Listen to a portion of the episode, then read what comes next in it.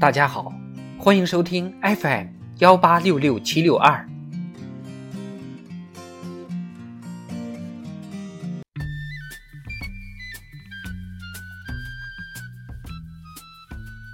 智慧人生，帮你开启生活的另一面。摸耳朵，表示对谈话很感兴趣。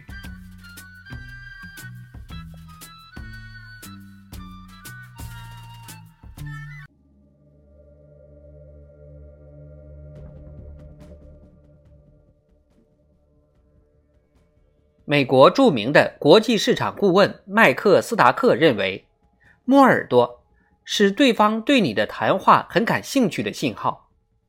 如果你说话时对方有拉耳垂、摸耳朵的动作，就表示你的谈话已经引起他的兴趣。为什么人们对对方的谈话比较感兴趣时会抚摸自己的耳朵呢？其实。摸耳朵是人们还想继续听下去时的一种下意识的反应。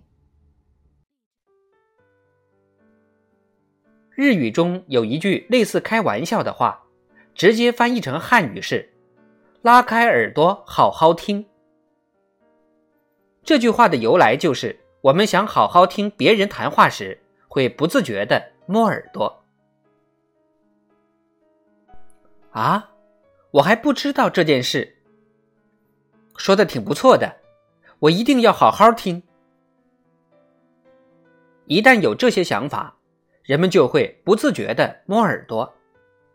如果之前一直静静听讲的人突然摸了几下耳朵，那就说明他和你发言中的某些观点产生了共鸣。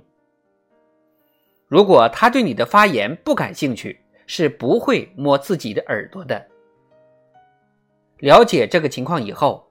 我们还必须弄清楚对方对我们谈话中的什么内容比较感兴趣，这样做有利于更进一步和对方交谈。下面我们看一个日常生活中的例子：一对年轻夫妻参加某房展，售楼人员热情地招呼两人，并向他们介绍房屋的安全性和房间的布局。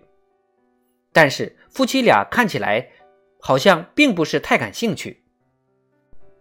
售楼人员不由得怀疑自己的话是不是很无聊，或对方是不是只看房而不打算买。但他发现自己无意中说到两代同住时，夫妻中一个人摸了一下耳朵。这个动作说明他们将来有可能要和其中一方的父母同住，想买套适合两代人同住的房子。所以才会对“两代同住”这个词比较敏感。因此，只要售楼人员抓住这一点展开话题，双方的交谈就会非常顺畅。对方有没有摸耳朵，其实不用特别留心观察也可以看得到。所以，判断对方对我们的话题是不是感兴趣，并不太困难，只要稍微留心下就可以观察出来。如果对方觉得你的发言非常无聊，一分钟都不想听下去时，会无意识地将脚伸向门口的方向，这是下半身的动作，比较难观察到。但摸耳垂这个动作靠近对方脸部，应该非常容易观察。有时候对方摸的不一定是耳朵，有可能是耳朵附近的地方，比如鬓角、后脑勺等。